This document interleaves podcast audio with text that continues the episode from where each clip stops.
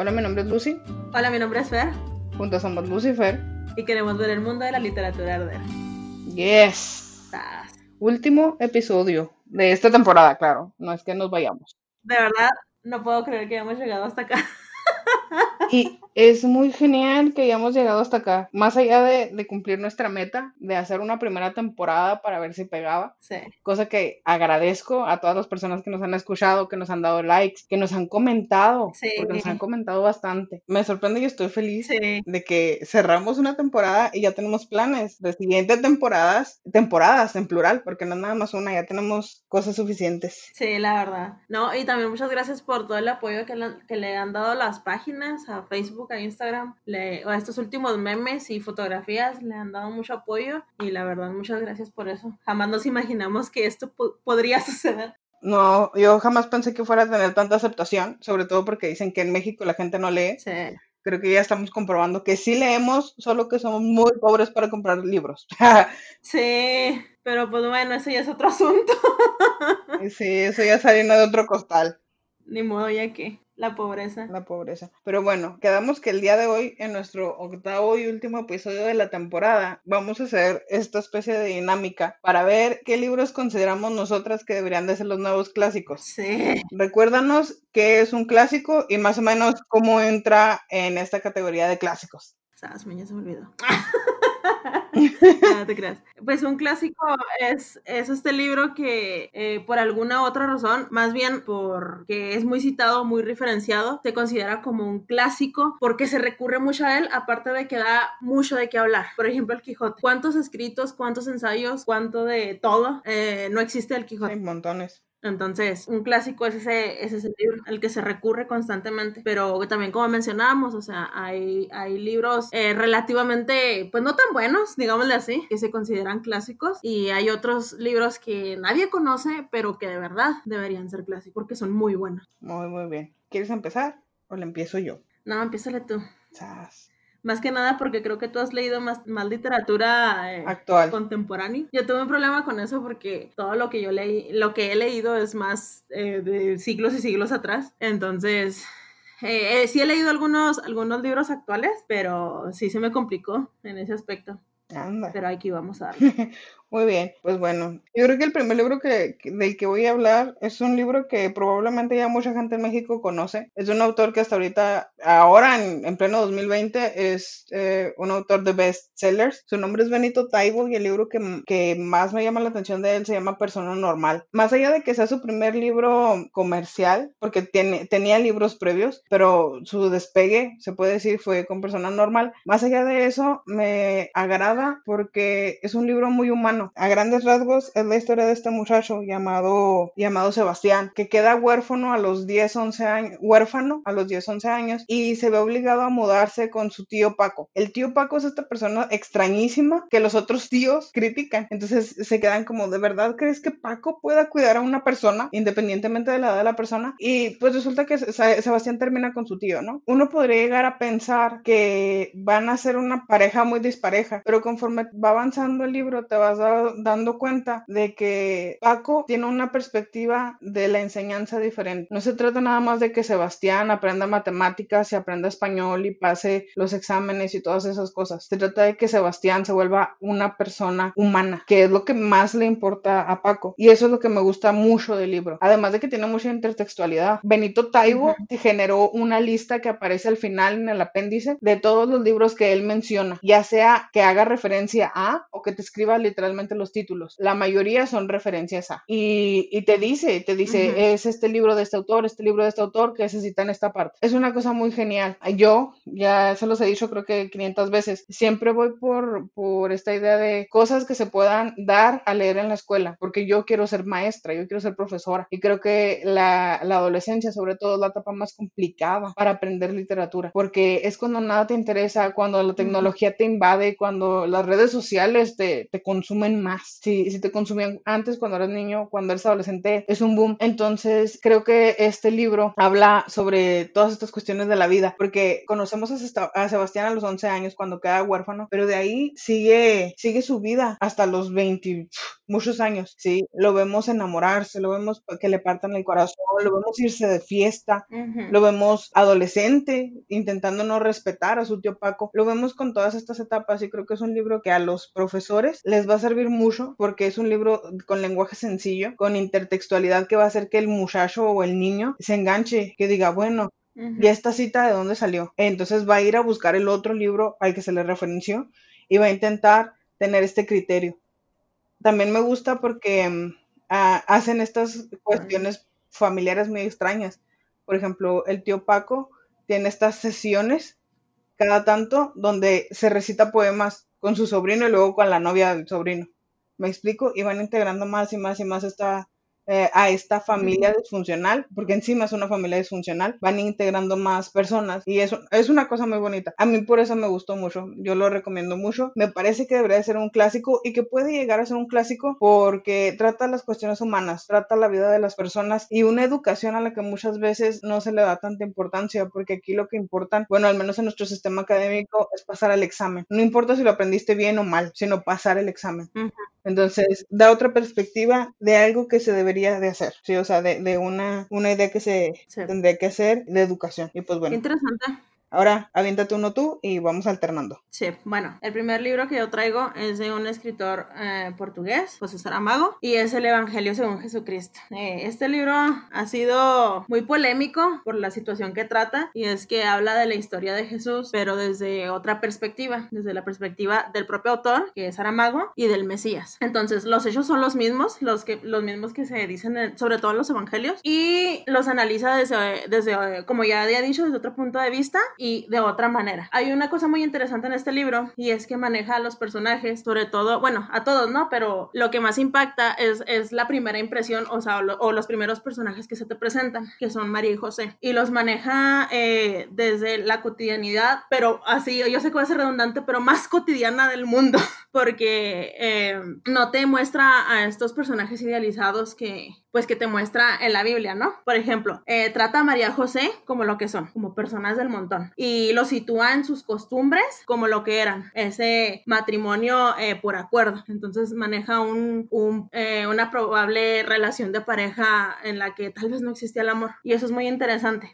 otra cosa, como ya he dicho, la obra ha sido... Wow, encima... Sí, sí, dime. No, bueno. No, no, dime, dime. Que encima no nada más una relación, sino por dinero, prácticamente. Sí, o sea, pues como se hacían antes los matrimonios, eran por acuerdos, o sea, por un contrato como lo que era en aquel entonces, y ves los tratos eh, que se daban, sobre todo, yo sé que a lo mejor voy a, voy a sonar muy, muy con las ideas actuales, pero se ve muy el trato muy marcado hacia la mujer, que la mujer no, no podía o no tenía esa confianza de platicar con su marido y que el marido solamente la buscaba, la buscaba para la relación sexual. Entonces es, es muy interesante esa, esa perspectiva que muestra Saramago aquí. Eh, como ya había mencionado, pues esta obra ha sido muy criticada, sobre todo pues por la iglesia católica, ¿no? Porque pues se le, se le tachó de blasfemia. Y por esta cuestión, Saramago se vio la necesidad de exiliarse en España. Entonces, que un libro cause ese revuelo eh, es muy interesante porque creo que, creo que había en, en, la página habíamos publicado una imagen de, ay, creo que era de, ay, no me acuerdo de cuál libro era, pero hablaba acerca de que los libros que, le, que son censurados le muestran al mundo su, su verdadera vergüenza. Entonces, tal vez la vergüenza aquí es la forma en la que idealizamos a personas que pues simplemente eran común y corrientes, sin ofender a, ninguna religión ni nada por el estilo. Sí, y encima personas, por más que se les pensara dioses. Exactamente. Entonces, la, la razón por la que creo que este libro debería convertirse en un clásico es más que nada por la perspectiva de la religión católica cristiana que se tiene en estos tiempos. Por ejemplo, si nos vamos a la historia, podemos ver que la religión católica pues era básicamente el gobierno, ¿no? Después de un tiempo, pues la, la iglesia y, la, y, el Estado se fueron separando. Y en este punto, ya cada quien puede creer lo que se, lo que se le pegue su gana y está bien. Entonces, se ha desprestigiado hasta cierto punto la religión por este tipo de cuestiones. Y yo creo que, que este libro eh, debería estar en los clásicos por esta perspectiva que tenemos ahora de, de la religión. Ahora que, que, lo mencionas, me están dando todavía más ganas de leerlo. Sí Yo quería primero leer lo de lo que tenía Saramago sobre la teoría de la cueva. Ahora creo que primero voy a poner ese como prioridad. No, y luego aparte, este, quita todos los, eh, ¿cómo decirlo? Por ejemplo, ahora estamos mirando en nuestras clases el hecho de la etapa de la modernidad y del positivismo y todo ese tipo de corrientes. Sí. Que quitan todo lo divino de las, de las obras y lo explican como una condición del ser humano en, las obras. O sea, ya, ya, no hay, ya no hay cosas divinas, hay hechos concretos hechos por el ser humano. Entonces, este libro es esto. Te quita todo lo divino y todo lo, por entre comillas, fantástico que pueda haber y te habla de, pues no sé, o sea, de, cosas que no están mezcladas con la divinidad y está muy interesante. Más terrenales. Exactamente, más terrenales. No, en serio que, que suena muy, muy, muy interesante. Sí, la verdad está muy padre. Lo voy a priorizar, te lo juro que sí, lo voy a comprar y lo voy a leer. Hay otra cosa bien interesante en este libro, Saramago utiliza el, la, el estilo narrativo directo. Es este, este estilo es este que, por ejemplo, no te muestra, ¿cómo lo decimos? Eh, cuando los personajes van a hablar, normalmente se separa el diálogo con un guion. No sé si me explique. Pues aquí en este libro los diálogos son directos, o sea, tienes, incluso en ocasiones tienes que regresarte a leer porque no sabes qué personaje está hablando, pero ya cuando comienzas a leerlo mejor. ¿Te refieres a que aparece dentro del párrafo? Sí, sí. Exactamente, aparece dentro del párrafo. Una, una manera narrativa bastante extraña y supongo que eso le da cierta complejidad al texto. Sí. No creo que cualquier persona pueda leerlo. No, pero es que sí está bien interesante. Más que nada, ya, cuando lo comienzas a leer, después de un rato, eh, como que te acostumbras. Entonces, eso también es, es algo interesante de ese libro. Sí, no, pues como en todos los, en todos los libros, al principio te puede parecer complicado, pero conforme vas avanzando y agarras la manera o el estilo, nosotros lo conocemos como estilo del, del, autor, se te, se te, facilita un poquito más. Chip. Muy bien. ¿Algo más que agregar de este libro? Bueno, además de todo lo que se puede decir de él. No, pues para no hacerla tan larga, yo creo que es todo. Sí, pues es que nos podríamos quedar toda la vida hablando de libros, pero. Sí, no, Pues no, no se puede. Tenemos tiempo ilimitado.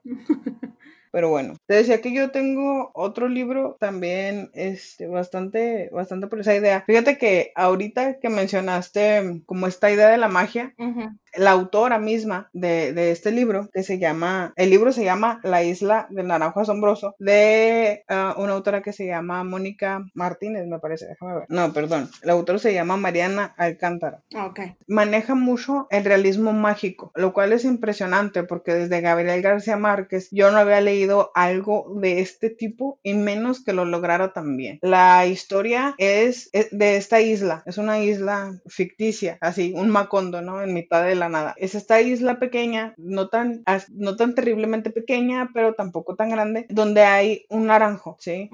En este poblado, porque hay varios poblados. Pues resulta que ese naranjo se le atribuyen cosas mágicas. Por ejemplo, dicen que una sola naranja puede alimentar un ejército de 200 soldados, o que les da energía para, para no dormir durante días, o cosas por el estilo. El punto es que han glorificado este naranjo al grado de que toda la gente que se casa usa sus flores para hacer los ramos y hay rituales al respecto con el naranjo de por medio, de que los novios tienen que tomar el jugo y cosas por el estilo. Entonces, el, el naranjo encima está monopolizado por un, un, señor y este señor, pues es un amargado, literalmente. Lo único que hace es vivir para cuidar que nadie se acerque al naranjo y nadie, nadie se robe las naranjas. Y por el otro lado tenemos a esta niña que se llama Mariana. Lo que pasa con ella es lo siguiente. Ella, pues muchos dicen que, perdón, Miranda, Muchos dicen que Miranda debería de ser la, la la dueña del naranjo. Nadie especifica muy bien el por qué al inicio, pero te empiezan a dar estos flashbacks. Empieza el retroceso hasta el inicio de quién llevó el naranjo a, la isla. Y resulta que fue el tatarabuelo de, Miranda. Y, luego a partir de ahí te va explicando cómo se va hilando toda esta situación hasta llegar a ella. El asunto es este, existen un montón de leyendas alrededor de la familia de la muchacha. Por ejemplo, que la gente de su familia tiene los ojos oscuros, pero se le van aclarando y conforme conforme se van aclarando, ellos sienten esta necesidad de irse a vivir al mar. Y no es que ellos puedan nadar, eh, respirar debajo del agua, son personas cualquiera. Entonces, pues obviamente el final para todas estas personas es trágico hasta cierto punto. Y, te empieza a, decir cuáles, eh, con cuáles personas, con cuántas personas de su familia antes que ella, sí se cumplió esta maldición, por decirlo de alguna manera, de que terminan en el agua. Y resulta que, que empieza este retroceso hasta llegar de nuevo a María que se mete en un problema porque se robó una naranja del árbol. Ah.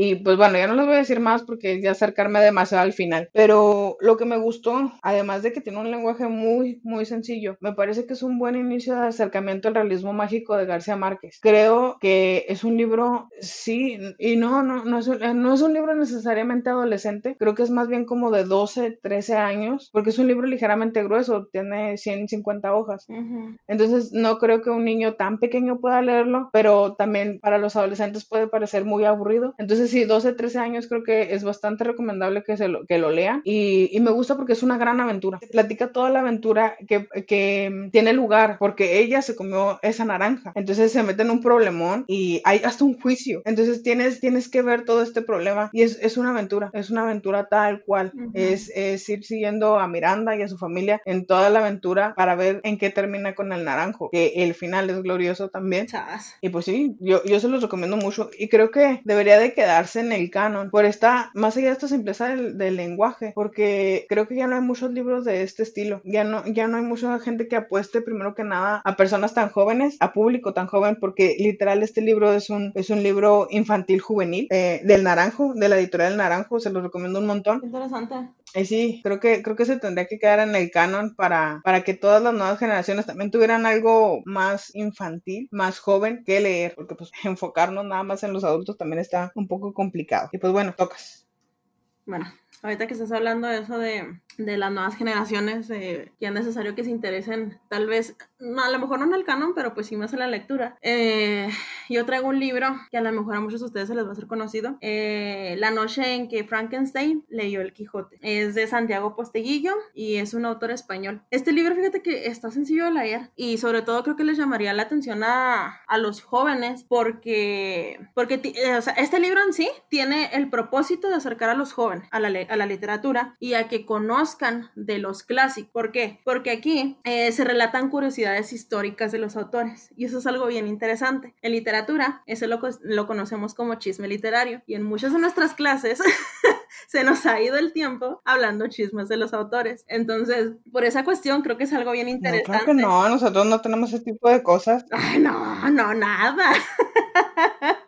Otra cosa es que este libro se cuestiona cosas muy interesantes. Por ejemplo, habla de, de asuntos eh, relacionados con Shakespeare, si realmente él escribió todas sus obras. O, por ejemplo, a quién se le debe el orden alfabético de las bibliotecas. Ese tipo de, de cosas vienen en ese libro y creo que son muy interesantes, no solamente para los jóvenes, sino para cualquier persona, cualquier lector, este, que sepa todo este tipo de cosas. Y también porque, eh, ¿cómo decirlo? Reafirma el, el hecho de que los lectores quieran seguir siendo lectores por todas estas cuestiones de chismecillos, ¿no? Entonces, porque creo que este libro pues, debería ser un, un clásico. No solo porque referencia, este, sino que despierta la curiosidad por leer otras obras. Al principio mencionábamos que un, un libro mm, del canon es muy referenciado y da mucho para escribir. Entonces, sobre todo aquellos eh, alumnos, eh, escritores, lo, lo que sea, que quieren hablar acerca de la vida de los autores, creo que este es un libro donde pueden sacar mucho. Y porque, más que nada, porque cuestiona eh, este tipo de asuntos, o sea,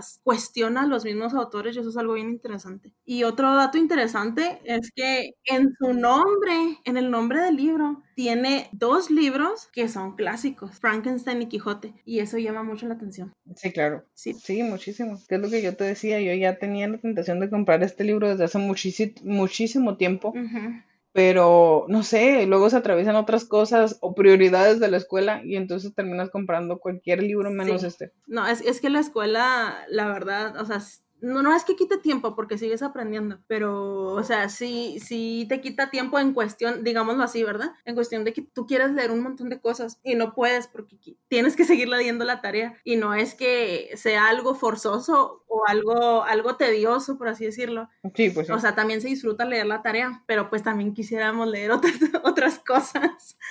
Quisiéramos leer un montón de, tener una vida eterna para poder leer todo, lo bueno y lo malo, porque también de lo malo se aprende. Eso sí. Bueno, ¿algo más que agregar de este libro? No, vamos a darle, señora. Muy, muy bien.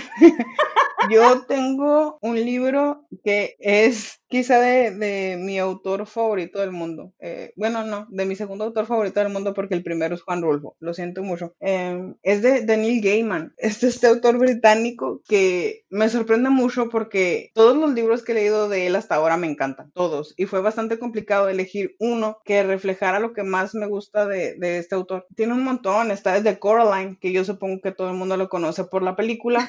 Está, tiene este cuento, cuento de hadas muy, muy corto que se llama La joven durmiente y el uso. Tiene Neverwhere, que incluso en, Inglaterra se le hizo una serie y se sacó el, ¿cómo les digo? Como la novela radiofónica al respecto de, este, de este libro, que también es buenísimo. Más recientemente lo conocen por American God, que es su novela y me parece que le hicieron serie. Yo no he visto la serie y no he leído el libro. O em, eh, The Graveyard Book, el libro del cementerio, literalmente, que también es muy, muy popular últimamente. Pero yo les voy a hablar de Stardust. Primero que nada, porque no muchos lo conocen y eso es muy raro porque hay una película del libro que salió como para el 2000 y me sorprende que nadie o que pocas personas refieran ya sea a la película o al libro.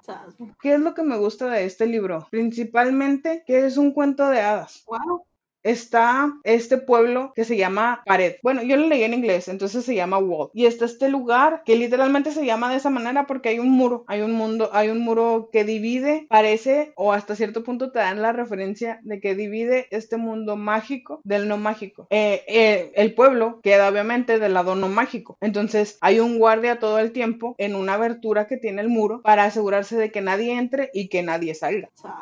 El asunto es que empieza, empieza con este joven de apellido Thorn que por un azares del destino en, en un hacer un mercado del lado mágico y él quiere ir y se larga y se topa con, con muchas cosas, muchas cosas fantásticas y mágicas que él no puede creer. Entonces se, se encuentra esta figurilla que parece de vidrio, que es como una flor y le encanta, pero obviamente está fuera de, de los costos que él puede pagar. Y la, la encargada del lugar, que encima hay una peculiaridad, ella está amarrada al carruaje donde viaja con su dueño está encadenada. Eh, le dice que ella se lo da si él le da algo a cambio. En ningún momento te especifican el qué, pero te dan a entender de que tienen esta relación sexual. Y se corta, sí, se corta, se corta la línea del tiempo de este hombre. Te dicen que pasan muchos años y ahora nuestro protagonista es Tristan Thorn, el hijo de este señor. Y te empiezan a decir que este muchacho está enamorado de la más bonita del pueblo. Y que en un momento ellos están platicando y se ve una estrella fugaz. Y él, él le hace todas estas promesas de amor y ella le dice, ¿sabes qué? Yo voy a aceptar tu mano en matrimonio cuando tú me traigas esa estrella fugaz. Y el, el tipo en lugar de decirle, no, ¿sabes qué? No, dice, perfecto, yo lo voy a hacer. Y al siguiente día empieza a maquinar toda esta idea para poder salirse del, del pueblo e ir por la estrella fugaz que le prometió a la muchacha. Entonces llega el momento del, del mercado en, la, en el área mágica, cruza el muro y dice, de aquí soy, y se va, se va a um, esta gran aventura para, para, poder, para poder encontrar la estrella fugaz. Obviamente cuando llega con la estrella fugaz, se da cuenta de que no es una roca como él lo tenía planeado, se trata de una muchacha, literalmente es una muchacha de carne y hueso, muy rubia que resplandece cuando es feliz. Si ella está feliz, brilla. Sí, entonces te quedas como que, ¿qué está pasando? Sí, y te metes en este mundo mágico de cuento de hadas al que te lleva Gaiman. Por si fuera poco, no es una historia lineal. Está... interesante. Sí, Está Tristan Thorn con, con la estrella, porque ya que, ya que llegó al, al punto donde cayó la estrella, se encuentra la muchacha y le dice, igual te voy a llevar con la, mujer, con la mujer que tengo allá, porque ella me dijo que si yo llevaba la estrella, ella se iba a casar conmigo. Tú eres la estrella, yo te voy a llevar con ella. Pero a la par está la historia de estos hermanos. Son siete hermanos, ¿siete? Sí, creo que sí, son siete hermanos. Perdón, lo leí hace años. la última oportunidad que tuve de leerlo fue hace años. Entonces está esta historia de estos hermanos que encima se llaman por números. Se llaman uno, dos, tres, cuatro, así, tal cual, ¿no? Dependiendo del orden en el que nacieron de su mamá. Eh, estos hermanos, resulta que su papá se acaba de morir y, era el rey del, área mágica. Entonces, todos se quedan así como que, bueno, ¿y cómo vamos a heredarle el trono? Y el papá, mientras está muriendo, les dice, el que quede vivo, a ese le voy a dar el trono. Y es más, no el que quede vivo, el que me dé este, este collar. es un collar mágico porque están en el área mágica y el collar sale volando, ¿sí? Y aquí es donde se encuentran las dos historias. El collar sale volando y se lo encuentra la estrella, ¿sí? Entonces ellos tienen que ir a, encontrar el collar y el que tenga el collar se va, a hacer, se va a hacer rey. La única manera que ven entre ellos de volverse rey es matando a sus hermanos y se agarran matándose unos a otros. El punto es que como están en el área mágica, obviamente no se mueren nada más, sino que se vuelven fantasmas. Entonces ahí están atormentando a los hermanos entre unos y otros, siendo fantasmas. O sea, no salen del cuadro, permanecen. Y, y hay muchos factores mágicos. Por ejemplo, durante su trayecto, Tristán y la estrella se encuentran con un barco que flota, un barco que viaja por las nubes, con un capitán excepcional, es un personajazo. No les voy a decir el por qué, les voy a dejar la tentación de que vayan y lean Stardust, o mínimo que vayan y vean la película porque es, es una adaptación muy buena, no es así al pie de la letra, pero es muy buena. Y sí, sí, tiene, tiene unos personajes muy completos, unos personajes que nosotros conocemos en, el, en la jerga literaria como personajes redondos. Son personajes muy humanos, son personajes muy lógicos y pues yo ya se los dije, a mí Gaiman me encanta por la manera en la que construye sus historias, sus personajes, sus tramas. Parecen simples y parecen sencillas porque se basa mucho en los cuentos de hadas para sacarlos de ahí, pero les da un giro que no, nadie nunca se pudo imaginar antes y los vuelve una cosa increíble. Entonces yo les recomiendo un montón Stardust. ¿Por qué creo que, se puede o se debería de convertir en un clásico? Pues tiene este tema, esta temática del amor, del amor sin fronteras, al grado de que Tristán le dice a la muchacha, por tu amor, yo, por tu mano, sí, y el placer de, de ser tu esposo, yo iría y te traería esa estrella fugaz. Así, y tiene unas frases épicas también. Gaiman es buenísimo con los diálogos. Yo se los recomiendo un montón. No sé si exista una traducción al español. Yo supongo que sí, porque muchos de sus libros están traducidos. Pero bueno, a mí, a mí me encanta. Yo creo que es una buena historia de amor. Es una buena historia de amor. Es un buen cuento de hadas encima. Y creo que se, se debería y puede quedarse porque se basa en esta, en este mi tema, en este, en esta emoción humana como lo es el amor. Y conforme avanza la historia se dan cuenta de que no se trata nada más del amor tal cual, ¿sí? Sino también del amor fraternal, del amor de una madre por su hijo, del amor de incluso de los hermanos, porque pese a que se están matando entre ellos, se lamenta de estar haciendo eso. Y por si fuera poco, tiene estas villanas excepcionales que a mí me recuerda a la película de Ocus Pocus. Em, que son brujas y las brujas se alimentan de estrellas, del corazón de las estrellas. Cuando una estrella fugaz cae, ellas van a ese lugar y se comen literalmente su corazón para volverse inmortales, para volverse jóvenes de nuevo. Entonces, aquí está el tercer factor donde llegan estas brujas, además de, o sea, todo el mundo está tras la estrella porque unos se la quieren comer, otros quieren el collar que tiene y el otro la quiere esclavizar para llevársela a su novia. Entonces todo el mundo está detrás de la estrella, por eso se llama Stardust. y pues se las recomiendo un montón. Léanlo, léanlo, léanlo. Men, se escucha bien loco. hay mucho movimiento en ese libro. Eh, hay mucho movimiento y es, no sé, no sé qué se fumó Gaiman para crearlo, pero es muy buen libro, es muy buen libro. Mira, te lo voy a poner así. Otro de los libros que me gusta de él se llama Neverwhere, que trata sobre vagabundos. Anda y no te voy a decir más, ¿sí? Para que, para que te des una idea de las temáticas locas que tiene este hombre, pero están muy bien llevadas. Porque, por ejemplo, y él lo aclara, él, en el, eh, creo que es en el prólogo, Gaiman dice, yo quiero hablar de los vagamundos, pero no de esta manera de que me den lástima y no de esta manera de que me den asco. Quiero hacerlos personas también. Y que cada vez que tú vayas por la calle, voltees y lo veas como lo que es una pues persona.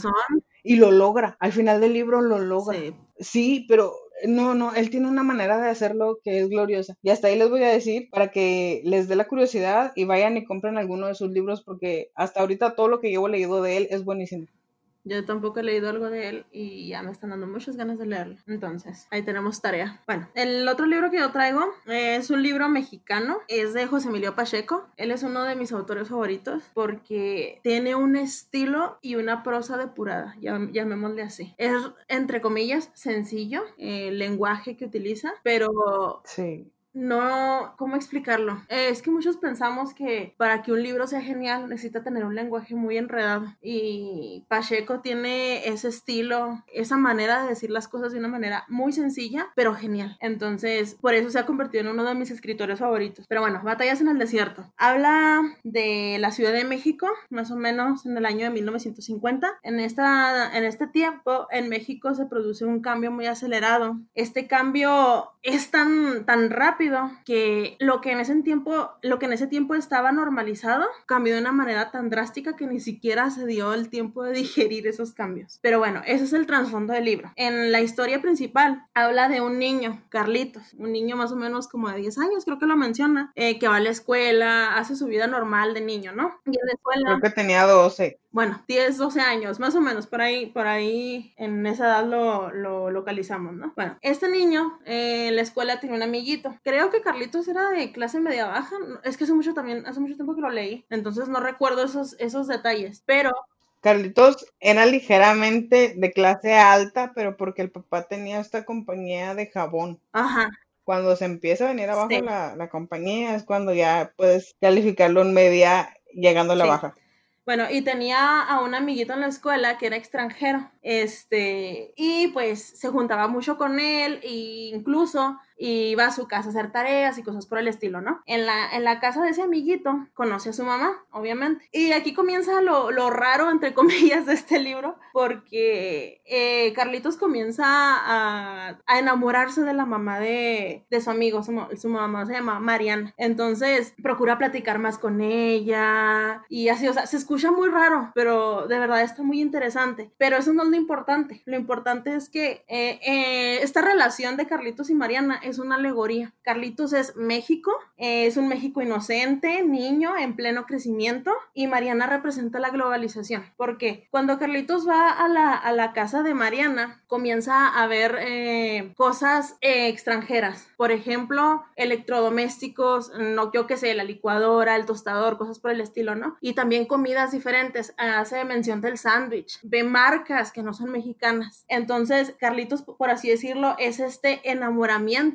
hacia lo extranjero, que es Mariana, pero es un amor que no se puede dar debido a la situación en la que está el país. Entonces, por eso mencionaba esta situación de los, de los cambios tan drásticos, porque también en este tiempo, eh, pues e, esta cuestión es relativa, pero en ese tiempo México todavía estaba buscando eh, su identidad después de, de, la independencia, que yo sé que ya pasó mucho tiempo, pero pues, o sea, ¿cómo debe haber estado la situación para que hasta este tiempo no se haya recuperado? Todavía estaba técnicamente adolescente. Ajá, exactamente. Entonces, imagínense llegar a, un, o sea, un país así que todavía no se encontraba totalmente y que llegue el peso de la globalización, le caiga encima así tan drástico, eh, es, es, muy pesado. Entonces, eh, más allá de, de, toda esta situación de la globalización, el tema toca, estas, toca otras cuestiones. Por ejemplo, los primeros amores de los adolescentes, esos, esos fracasos amorosos de esos primeros amores, el miedo, la esperanza, emociones y repulsiones que pueden tener los niños, ¿no? Entonces, ustedes podrían decir, no, pues es que eso es un clásico para México. Yo creo que debería volverse un clásico hasta universal, porque en todo el mundo se ha dado esta situación. O sea, esa pérdida de, de costumbres, eh, de esas prácticas culturales que se fueron perdiendo a causa de la, de la globalización, y es lo que retrata este libro. Por eso yo creo que este libro debería ser un clásico. Glorioso, glorioso, glorioso libro. A mí me gusta mucho, mucho más allá de, de toda esta situación. El lenguaje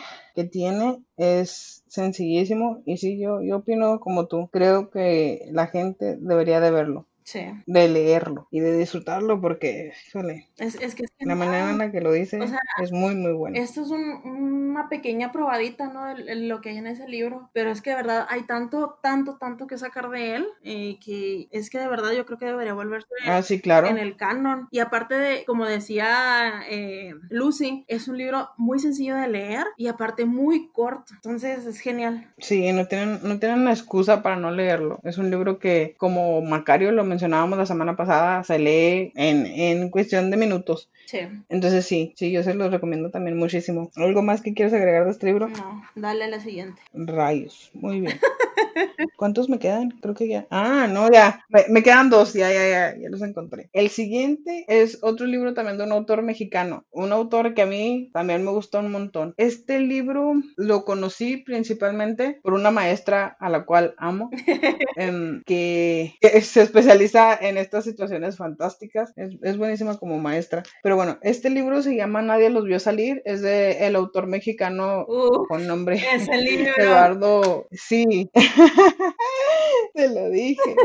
De Eduardo Antonio Parra es, es el autor del libro. Es un buenísimo libro, un libro muy, muy, muy corto. Si creen que las batallas en el desierto es corto, nadie los ve salir es todavía más corto. Muchos dicen, de hecho, de- del libro que es un cuento ligeramente largo, lo cual también puede entrar, porque los personajes son pocos, las son pocas y eh, bueno, a grandes rasgos trata sobre un bar, no, no un bar, una cantina acá en la frontera y no, no nada más en la frontera, sino en la ciudad de donde somos, de donde somos Fer y yo, lo cual a nosotras pues nos impacta un montón Sí. porque él vivió acá un tiempo, entonces quiso retratar todas estas cosas de nuestra ciudad, la industria maquiladora, las personas en las maquilas. Empieza con, con esta gente que sale de las maquilas con sus filipinas, con sus, ¿cómo se llaman? No sé, cómo- no sé otro nombre para ellos, pero son así como, como las batas de laboratorio. Sí. Así, más o menos así. Es un uniforme, ¿no? Pues salen con sus filipinas de diferentes colores, sí, sí, sí, eh, con sus filipinas de diferente color dependiendo de la maquila de donde salgan y se suben a los camiones. Esa es la primera escena. Pero luego dicen que como es fin de semana, muchos de ellos van a terminar en las cantinas. Y nos habla de esta mujer que se puede decir que es una, pues una especie de cabaretera, sí. Acá les decimos ficheras.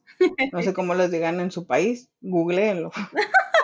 Básicamente, la función de la Fisher es esta, es esta mujer que entretiene a las personas o a los hombres que están en la cantina. No necesariamente es una cuestión sexual. Sí puede terminar en cuestiones sexuales, pero lo principal es hacerles compañía mientras están echando sus tragos. No, no, no por fuerza deben de terminar en, en la cama. Antes, de ahí viene su nombre, antes, antes se les pagaba con fichas. Tú comprabas una ficha y como si fuera una maquinita de videojuegos, ibas y se la dabas y te y bailabas con ella, ¿sí? Ahora ya es directamente trato monetario. Pues bueno, está esta mujer fichera que, pongámosle que es fichera, no digo que lo sea literalmente, está esta mujer que está hablando con su compañera y están, están diciendo pues que la compañera se siente muy mal y está tumbada en la cama y hacen este chiste. Sí, el chiste es, es importantísimo para el libro. Libro diagonal, cuento largo. Dice la, la mujer en la cama que ella, ella está bien, pero si se llegara a morir, que, quisiera que le hicieran una fiesta enorme donde todo el mundo fuera feliz, donde todo el mundo estuviera bebiendo y que terminaran todos teniendo sexo. Ujú. Parece un chiste, parece un chiste, pero conforme avanza el libro te das cuenta de que es la frase clave. Sí. No les voy a decir el por qué, sigan leyendo. Sí, no. Em, entonces, la otra mujer, la, la primera fichera de la que hablamos, le dice, bueno, parece que estás bien si puedes hacer chistes y baja al- a la cantina donde trabajan ambas. Y ella pues se tiene que poner a trabajar porque necesita comer, literalmente. Sí. Y se va y se sienta con este señor que ya se puede considerar un parroquiano de, de la cantina donde va. Y se empiezan, pues ella es lo que dice, que con él no tiene miedo porque el hombre se nota que hace mucho que no tiene sexo. Entonces, lo único que quiere, como ya dije, es la compañía de la mujer. No es que hablen. Él- ella nada más está ahí como medio abrazándolo mientras él toma y ya. Sí. Pero para esto ingresan al- a la cantina dos personas, personas bellísimas, terriblemente bellas, impactantes, vestidas de blanco y captan toda, las- toda la atención de todos los comensales y de las personas que atienden el lugar. Ujú. Y ella al principio lo atribuye a que pueden ser los llamados gringos, que son personas estadounidenses que, que a veces vienen, sí, que a veces vienen a, acá a la ciudad porque acá es más barata la cerveza. Entonces ellos lo atribuyen a eso. Pero estas personas empiezan a, a tener contacto entre ellos. Y no me refiero a que empiecen a tener sexo enfrente de todos. No, eso es más adelante. Eh, empiezan a tocarse, empiezan a abrazarse. Llega un punto en el que se levantan a bailar y captan todas las miradas de todo el mundo sobre ellos. Y pues esta mujer se cuestiona el por qué. Hasta ahí los voy a dejar porque en el final es donde todo va a cobrar El sentido. final es glorioso. Es todo lo que les puedo decir. Lo que sí, el final, el final es épico y colosal. Es, em, Y la manera en la que, en la que este, Eduardo Antonio Parra lo relata es un lenguaje muy sencillo. Muy sencillo. Yo creo que, que, es un libro también que se puede quedar en el canon, eh, o debería de quedarse en el canon, porque maneja, se los voy a decir ya para que se vayan entrando un poco más, maneja las cuestiones de la vida y la muerte y lo que hay después de la vida. Entonces te deja pensando, incluso cuando el libro termina. Sí. tú, tú lo lees, lo terminas, cierras estas, estas cuestiones que yo les dejé un poco abiertas, todo cae sobre su sitio y pese a eso te quedas pensando de rayos, bueno, ¿y qué hay más allá?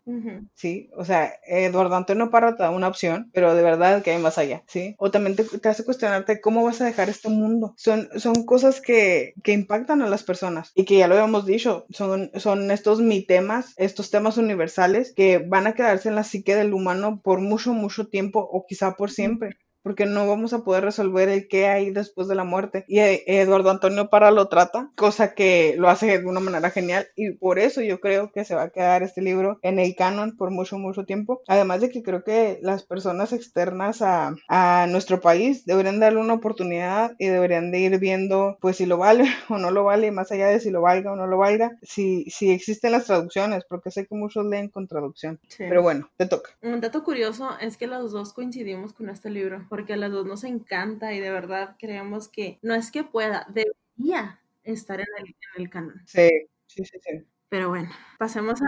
Sí, más allá del lenguaje, más allá de que se centra en nuestra ciudad, debería. Y sigue, sí, debería. Ya dale, ya dale todo el libro que te toca. Pues en esta ocasión yo no traigo un libro, traigo un poema. Ahí dispensan el sonido del ruido, de, el, el, ruido. Con música de fondo y todo. Bueno, y ahora sí. Traigo un poema, como decía. Esos efectos especiales. También en, poesía ¿eh? se da este, este aspecto del el canon. Eh, lo podemos ver en, la historia, eh, sobre todo, bueno, nosotros la, el, bagaje cultural que traemos es más que nada español, pues porque eso estudiamos, ¿no? Pues lo podemos ver con Góngora, con Quevedo, ya más hacia acá, mexicano, Sor Juana de la Cruz. ¿Quién más? ¿Me vas a decir Arjona, no, claro que no. No, pues tus, tus poetas, así que te encantan. Este, Shakespeare, man. ¿Cómo te atreves? Pero bueno, para los que... Ese tipo me encantan sus, obras, no, no lo tolero en, en poesía. Lo siento mucho, compañero de la universidad que me gritas a cada momento, ¿por qué no te gusta Shakespeare? Pues no me gusta, perdón, no me gusta su poesía, no me va a gustar probablemente nunca. Supéralo. Pero bueno, como les decía, también en la poesía existe, eh, existe este concepto del clásico, ¿no? El canon. Y para mí, eh, debería ser un clásico, un poema del autor Jaime Sabines, también mexicano, que se llama Algo sobre el mayor Sabine. Está hablando de su papá. La cuestión con este, este poema es que habla de la muerte, pero creo que, que habla de, de, una muerte que no ha sido tocada por a, mucha profundidad en muchos libros. Eh, habla de la muerte de su padre y es algo muy, muy complicado porque su padre murió de cáncer. Entonces, este poema es más como un enojo, un enojo hacia la vida, eh, se pueden ver emociones violentas, un reclamo al destino, por así llamarle, por cómo se llevó a su papá, pero también puede verse como un desahogo, sobre todo ahí hacia el final del poema. Entonces, eh, les voy a leer algunas partes. Sí está larguito el, poema, pero yo nada les voy a leer unas, unas partecitas nada más para que se queden picados. por ejemplo, habla de varias etapas de la, de la muerte de su padre. Una de ellas, y yo creo que es de las, de las más difíciles al momento de que se te muere un pariente, es cuando lo ¿no? Y esto lo, trata en esta parte. Habla, te fuiste no sé a dónde, te espera tu cuarto. Mi mamá, Juan, Jorge, te estamos esperando. Nos han dado abrazos de condolencia y recibimos cartas, telegramas, noticias de que te enterramos. Pero tu nieta más pequeña te busca en el cuarto. Sin todo, sin decirlo, te estamos esperando. Es muy fuerte escuchar esto. Por ejemplo, aquí otro, otro verso. Sí, no, está muy fuerte. Otro verso que creo que también todos los que hemos perdido algún ser querido lo hemos experimentado. El hecho de dejar al cuerpo ahí ya solo, o sea, es algo muy fuerte. Y aquí lo habla. Te enterramos ayer, ayer te enterramos. Te echamos tierra ayer, quedaste en la tierra ayer. Estás rodeado de tierra desde ayer. Arriba y abajo y a los lados, por tus pies y por tu cabeza, está la tierra desde ayer. Te metimos en la tierra, te tapamos con tierra ayer. Perteneces a la tierra desde ayer. Ayer te enterramos en tierra ayer. O sea, es una cosa muy, muy, muy triste, pero yo creo que todos lo hemos sentido. Otra cosa es que Sabinas es, ha sabido acercarse mucho al lector porque toca muy a profundidad todos los sentimientos. Entonces, ha sabido hacer, por así decirlo, algo sencillo de, lo, de la poesía y lleno de sentimentalismo aparte. Entonces, esa yo creo que es una clave para que el poeta, en este caso, se acerque a su público, ¿no? Entonces, yo creo que por esto, este poema debería ser un clásico porque es algo universal. A todos nos duele la muerte de un ser querido. Y pues imagínate, o sea, la muerte de un papá ha de ser algo muy pesado. Bueno, hay algo de, de este, de Sabines en, en, la escritura de este poema, y esto ya lo hemos tratado hace rato, acerca de los chismes literarios. esto lo aprendí en una clase. Habla de la experiencia de Sabines al escribir este poema. Para empezar, él no quería escribir nada acerca de, de este tema porque le dolía demasiado. Pero hay una cosa interesante y es que cuando su papá murió, él no, él no podía escribir, como que se le fue la inspiración. Entonces quería escribir y quería escribir y no podía. Y en una reunión de autores, otro autor se acercó a él y le dijo, oye, ¿qué has escrito? Y Sabines le dijo, no, pues sabes qué, pues no he escrito nada y lo único que me nace escribir es acerca de la muerte y es algo que no quiero tratar. Y el autor este le respondió, pues es que es algo que tienes atravesado y ese tema no te va a dejar hasta que escribas él. Entonces, este es el resultado de ese desahogo y la verdad, cuando yo lo estaba leyendo la primera vez, se me hizo nudo la garganta y quería llorar, sacar la lágrima a todo lo que daba por imaginarme en ese momento y que yo creo que nadie queremos que llegue. O sea, la muerte de, de tus padres, yo creo que es algo muy, muy pesado. No, creo que no. Entonces, por esa cuestión, yo creo que, que, este poema debería, debería ser un clásico, la verdad. Ese poema y cualquiera de Sabines. Sabines es sí. glorioso como poeta. Eh, de hecho, uno de mis poemas favoritos es Tu nombre de Jaime Sabines, que se habla de amor, una cosa muy cursi. Pero sí, sí, sí, sí. Yo, yo leí este poema hace mucho, muchísimo tiempo y, y sí está para llorar. Sí está para llorar porque creo que todo lo que él sentía en ese momento lo expresó de una manera gloriosa sí. y épico y épica. Además de que Sabines tiene esta cualidad de que, que él es versolibrista. Sí. Sí, pero se nota que aprendió las bases perfectamente porque sus poemas son muy musicales. Sí.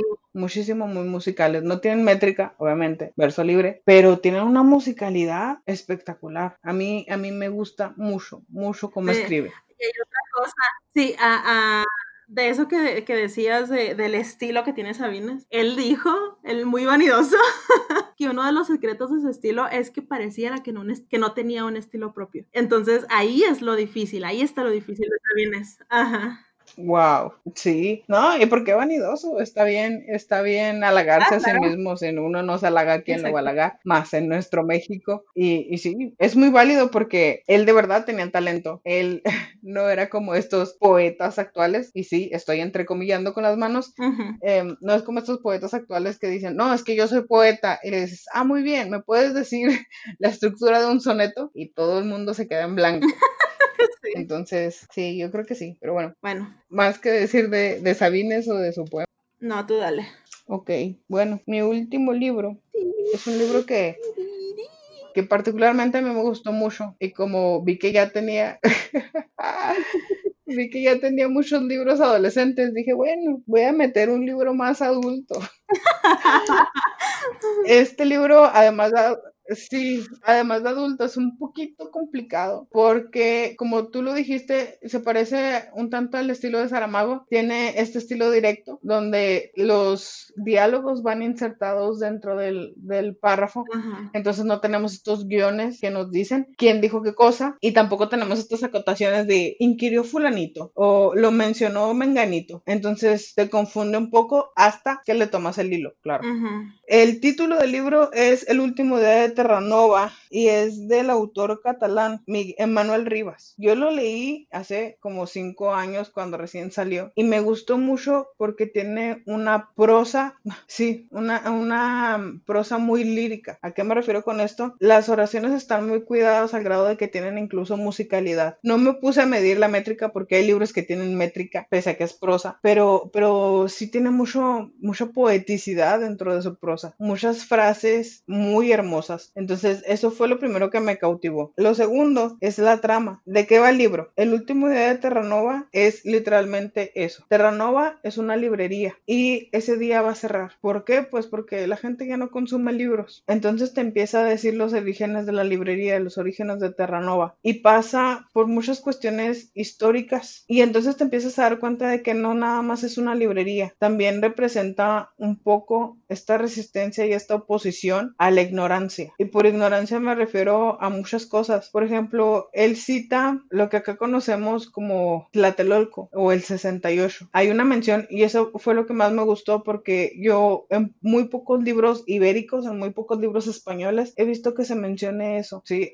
acá es un hecho que cada año conmemoramos, cada año, sin falta, pero no lo he visto en otros países y menos en Europa. Entonces, que, yo, que él mencionara el México 68 fue muy impactante para mí. Mencionó esta matanza de los estudiantes en la plaza de Tlatelolco. Estos estudiantes que encima estaban protestando y haciendo estas reuniones que acá llamamos los, los meetings, los estaban haciendo con la finalidad de tener un, un país mejor y terminaron masacrándolos. Llegó, llegaron las Fuerzas Armadas y literal hubo una balacera. Murió mucha gente, murieron personas incluso civiles que no eran estudiantes, pero que querían un cambio y llegaron a la plaza para, para protestar. Entonces fue muy impactante. Obviamente no nada más menciona cosas de México, menciona cosas de España, porque dice que, que eh, la, la, librería pasó por esta censura de los libros. Entonces que llegaron al grado de que escondían los libros en maletas y fingían que no estaban ahí porque si se los encontraban los iban a meter a prisión. También habla, a, una de sus coprotagonistas es, latina, creo que es argentina. Argentina, sí creo que es argentina. Entonces también te habla de, de, estas batallas que enfrentó Argentina con la censura. Y todo va de eso, de cómo la gente a través de los libros genera una oposición y una resistencia de cómo los libros a través de la historia nos han dado esta, este criterio para incluso presentarle cara a los gobiernos que muchas veces se vuelven tiranos o que intentan volvernos ignorantes para que no, no reneguemos de las cosas que ellos están haciendo. Y, y es un libro que me gusta mucho, les digo, no solamente por su estilo, por la manera en la que está escrito, sino porque pues todos los que leemos desde siempre tenemos este ser revolucionario, que a veces se despierta con no sé, La rebelión en la granja o 1984 con cuestiones distópicas, pero este, este es un ir en retroceso. Muestra esta historia em, principalmente hispana, ¿sí? De, de Latinoamérica y de, de, España, en la que nos dice, oigan, un libro quizá no pueda salvar vidas tal cual, pero un libro sí te puede hacer más crítico como para presentar batalla. Y es, es algo que a mí me encantó. Em, de hecho, en la contraportada y en la sinopsis viene una frase que me encanta que dice, el último día de Terranova es el relato de una, lucha, de una lucha silenciosa contra la barbarie. Obviamente la barbarie se refiere a esta cuestión ignorante que nos hace pelearnos los unos contra los otros sin darnos cuenta de que somos humanos. Y es por eso que yo lo recomiendo como, como un, un libro clásico, o que debería de ser clásico porque este autor pues, pues va a esta base humana, ¿sí? A este presentar batalla, porque gobiernos tiránicos siempre van a existir. Sí, Personas que, que, quieren tapar el sol con un dedo para, para fingir que su gobierno está bien, siempre van a existir. Hasta en los países europeos existen actualmente. Entonces, pues es este llamado a un libro quizá no pueda cambiar el mundo, pero una persona que lee y que enseña a terceros a leer y que está dispuesto a entrar en prisión para mantener ese libro que puede cambiar la vida de los demás, ¿sí? Es, es esa sensación y esa emoción que transmite. Yo por eso creo que debería de ser un clásico. Además de que eh, lo que ya mencioné, su estilo es buenísimo. Em, la manera en la que lo relatas es glorioso. Sí es un poco más complicado, sí se necesita bagaje cultural para entender muchas referencias que hace. Entonces sí, yo creo, yo lo situaría en una edad de unos 18 o 20 años para que los muchachos vayan empezando a generar ese criterio, esa rebelión, ¿por qué no? También. Em, y que, y que se vayan interesando por las cuestiones históricas, sí, claro que sí, em, que se vayan interesando por las cuestiones históricas, que digan, no, ¿sabes qué? Eh, pues mencionan esto, yo no vivía en aquella época porque pues obviamente soy muy joven, yo soy del 2000 para acá, eh, yo no viví en el siglo pasado, no sé a qué se refiere, pero lo voy a googlear y voy a investigar y voy a ver el por qué se dio. Y esa investigación los puede llevar a otros libros, como el que creo que tú nos vas a hablar más ahorita que yo terminé de hablar. Em, entonces, es, es, es, una cosa, sí, es una cosa gloriosa y yo se los recomiendo un montón. De verdad, me parece que en México, no estoy segura, pero me parece que en México llegó, si no este año, el anterior. Entonces, aquí es prácticamente nuevo. No sé si lo distribuyan en otras partes de Latinoamérica, espero que sí. Y si no, lo pueden pedir perfectamente en la página de Penguin Random House en España. Entonces, que a mí me llegó de hecho de ella y es, es una cosa, es bellísimo a la vista y es una cosa hermosa de leer, así que se lo recomiendo un montón. El último de Terranova y vas tú con tu último libro. Sí. Bueno, el libro que yo, el último libro que traigo, se centra en, en esa situación que ya les había platicado Lucy acerca del 2 de octubre de 1968. Eh, esta protesta entre, bueno, más bien protesta a todos los niveles, eh, trabajadores, estudiantes, eh, maestros, de todo, hacia el gobierno. Entonces, lo que mencionabas acerca de, de, que estos libros deberían ser más leídos es muy interesante porque de verdad, en México el 2 de octubre, o sea, en, es, es, muy interesante esta fecha. ¿Por qué? Porque es una manera de recordar, ¿no? Esa masacre que se vivió. Este, y sí, o sea, hasta, hasta en la universidad, a veces que cuando llegamos a nuestras clases, cuando es día 2 de octubre, en el pizarrón nos ponen 2 de octubre, nunca se olvida. Pero bueno. Sí, están las sillas. Ajá.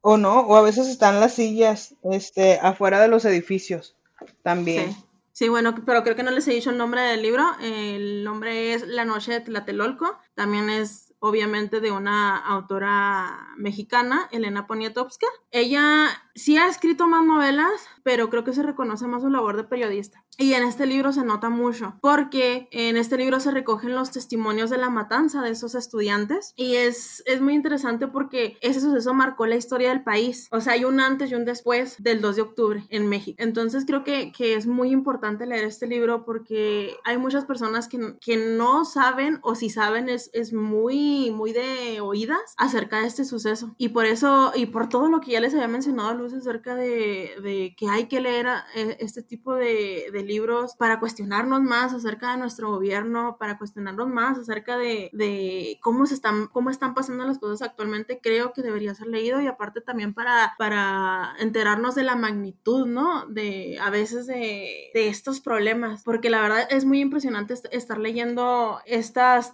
estos testimonios y te despiertas, te despiertan unas emociones bien intensas, o sea, pasas por todas las, por todas las emociones, o sea, te despierta este, este espíritu revolucionario que todos tenemos dentro, eh, la tristeza, el coraje, de todo. Entonces, por esto, no, no sé si debería ser un clásico mundial. Además de que te genera un criterio. Ajá, exactamente, te genera un criterio totalmente. Pero te, decía, no sé si debería ser un clásico mundial, pero si no mundial, al menos sí en México, sobre todo por la fecha. Y sí, y también otra cosa, también aparecen eh, testimonios de varios escritores mexicanos, como es el caso de José Revueltas. Ahí aparece en ese libro, entonces es bien interesante, es bien interesante leer. Sí, no recuerdo si aparece José Emilio Pacheco también en, en algunos lugares. ¿Era José Emilio Pacheco? Creo que sí. Ay, no recuerdo. Es que hace mucho que lo leí. Ya sé, yo también tiene, tiene un buen... Ah, otra cosa también interesante de este libro es que en la primera parte, perdón, en la primera parte recoge todos estos testimonios y en la segunda ya es más narrativo. Entonces se, ve esta, esta flexibilidad, ¿no? En, en, la autora, este, su ser literario y su ser periodístico. Sí, ¿no? Pero sí, de verdad, léanlo. Creo que es algo de lo que todo el mundo debería estar enterado, de verdad, porque fue algo muy, muy fuerte. Además de que a mí lo que me, me, llama mucho la atención y me causa mucho ruido de, de, este libro no es solo los testimonios, porque no se trata nada más de lo que se vivió esa noche, ¿sí? Que, que te lo dicen, o sea, te, te ponen el antes, el por qué empezó el conflicto, te ponen el durante, ¿sí? Lo que ocurrió esa noche y te ponen el después, porque hay muchos testimonios de las personas que terminaron en Lecumberri, en esta prisión en, en la capital de, de nuestro país, a causa de esto. Entonces, esas personas duraron un montón de años ahí metidos Mm. y te, te platican estas historias de ellos, ¿sí? No solo como espectadores, sino como participantes de todo el evento. Y es, es muy impresionante, muchísimo, muy impresionante la labor periodística que hizo. Y obviamente también se nota un poco que, que le metió ella edición, que ya lo hemos hablado un montón en, durante nuestras clases, que Elena Poniatowska tiene este defecto de que no, no genera mucha polifonía, no genera mucha distinción de las voces, ya sea por clase social o por, o por edad. Ella no la genera. Casi todos sus personajes hablan de la misma manera y eso se nota en, en, un- en la noche de Tlatelolco. Pero fuera de eso, eso no, eso no demerita el libro. El libro sigue siendo buenísimo. Sí, no, es que quieras que no, aunque haya edición, aunque haya todo lo que tú mencionas, pues está hablando de algo que sí sucedió y algo que a lo mejor, digamos, lo eufemizó hasta cierto punto, no sé, eh, sol- solamente un, un comentario, pero que es, es una situación que fue muy, muy pesada. Y sí, como decías, o sea, se ve el, eh, esta parte donde están los preparativos de las protestas, el durante y el después, y es muy impresionante leer todo el movimiento que hay cuando están preparándose, toda la unión del pueblo mexicano, pues sí, todo- toda esta organización, pues, y en el después, cómo se sentía todo triste, todo callado, todo, no sé, o sea, con, con esta, este sentimiento de muerte por todos lados. La verdad es, está bien interesante y creo que deberían leerlo todos.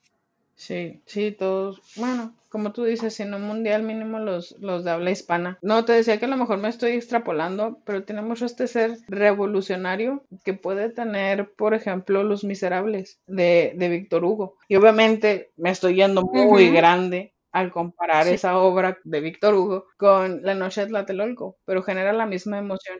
Este, moverte a hacer algo, a hacer un cambio. Sí, la verdad. Entonces, yo creo que a lo mejor y, y sí se podría por el lado revolucionario, que es una cuestión más específica de nuestro país, es una cuestión más, espe- más Ujú. específica de nuestro país y probablemente eso sea lo que no lo deje llegar más lejos. Pero la emoción básica, ahí está. Bueno, ¿algo más que agregar? Sí, y aparte que es una, es una cuestión que, que se ha dado también últimamente, por ejemplo, con el suceso de Ayotzinapa. Eh, ¿Cuántos fueron los estudiantes que asesinaron ahí? 43, ¿47? 43 y ya encontraron el cadáver de uno. 43. O sea, y es, una, es un tema que se mantuvo callado por mucho tiempo y hasta apenas ahora se están dando algunos pasos en las investigaciones y sí es muy triste todas estas situaciones que pues tristemente ocurren en México.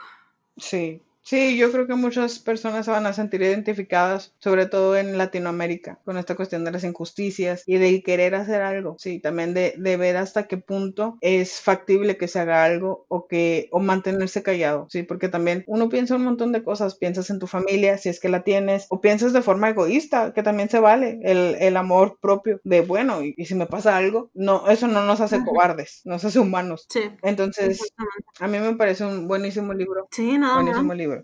Y pues sí, algo más que agregar. Creo que es todo. No, creo que es todo. Nada más 10 libros en este episodio.